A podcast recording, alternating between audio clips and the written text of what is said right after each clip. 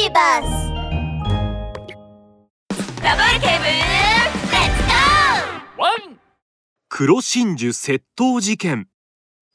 朝早くラブール警部のところにワニ船長から通報の電話が入りました。ラブール警部ワニ船長です。俺の大切な黒真珠が盗まれたんだ。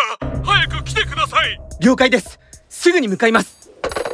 ラブール警部は電話を切ると現場に急いで駆けつけました。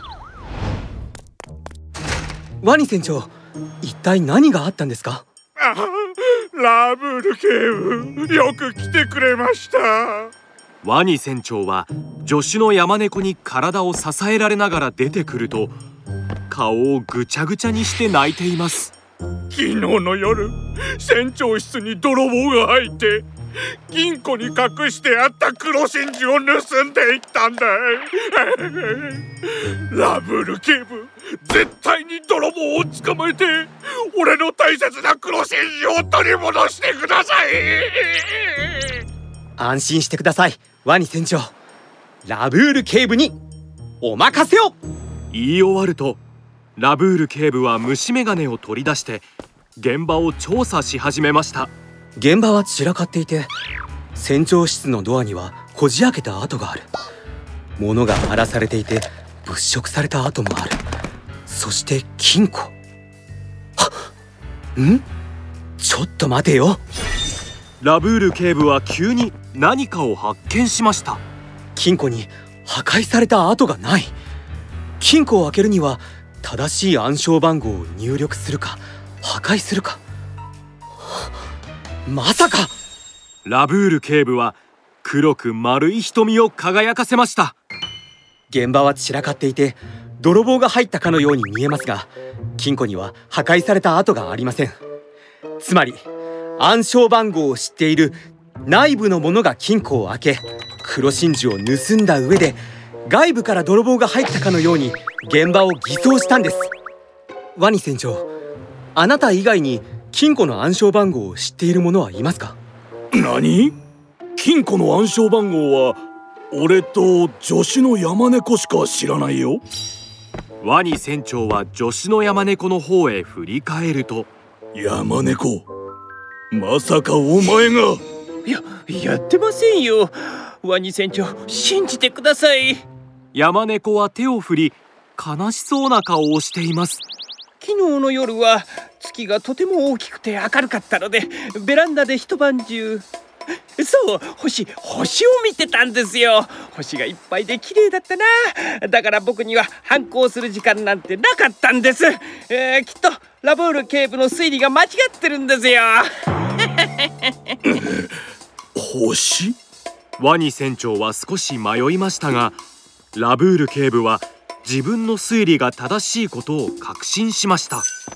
山猫さん昨べは確かに月が大きく明るく輝いていました。しかしあなたは重要なことを見落としています。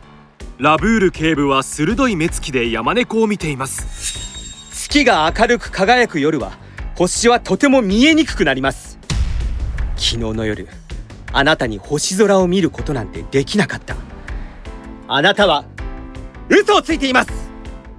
山猫さん窃盗事件の重要参考人として署までご同行願います。そそんなのありえん。俺が入念に3日間もかけて考えた計画なのにラブール警部に3分で見破られるなんて。うん。そうだ。黒真珠を盗んだのは俺だ。だからなんだってんだ。俺は警察署になんて行かねえからな。山猫は生意気そうな笑顔を見せるとワニ船長を押しのけデッキに向かいました。そして近くにあった海水浴用の浮き輪をつかむとパッと海に飛び込んだのです。あばよラブール警部。俺を捕まえるには10年早いぜ。山猫早く上がるんだ。上がる？俺をバカにすんじゃねえ。黒真珠を盗んだ。俺を捕まえるつもりだろ黒真珠と一緒に泳いで逃げさせてもらうぜ山猫が浮き輪に手をかけ得意げにラブール警部に手を振ると突然大きな波がやってきて軽い浮き輪は一気にひっくり返されました。俺の浮き輪どこに行くんだ？うん戻ってこい！山猫は手を伸ばして浮き輪をつかもうとしましたが風が吹いてきて浮き輪をさらに遠くへ飛ばしてしまいました俺の浮き輪た助けて大変だ。山猫が溺れている。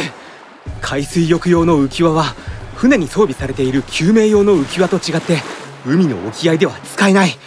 沖合は風も波も強いから軽い浮き輪では危険なんだ。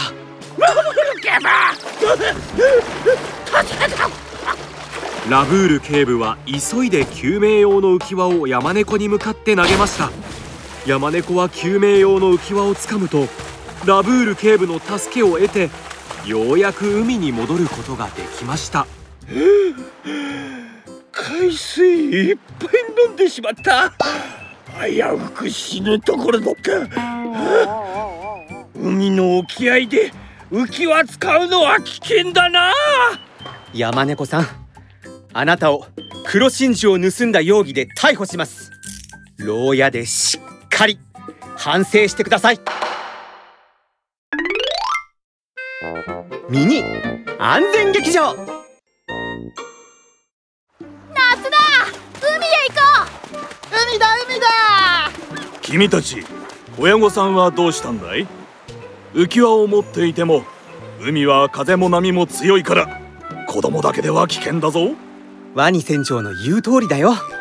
海に浮いているものは思っている以上に風の影響を受けやすくちょっとした隙に沖合に流されてしまうこともあるんだ。必ず保護者の人に付き添ってもらうようにしようね。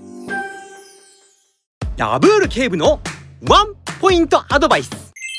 浮き輪はサイズが合っていないと抜け落ちたりふとした拍子にバランスを崩してひっくり返ったりするから絶対にパパやママに見ててもらおうね。今は海や川で溺れないように子供用救命胴衣というのもあるから準備しておくと安心だワン。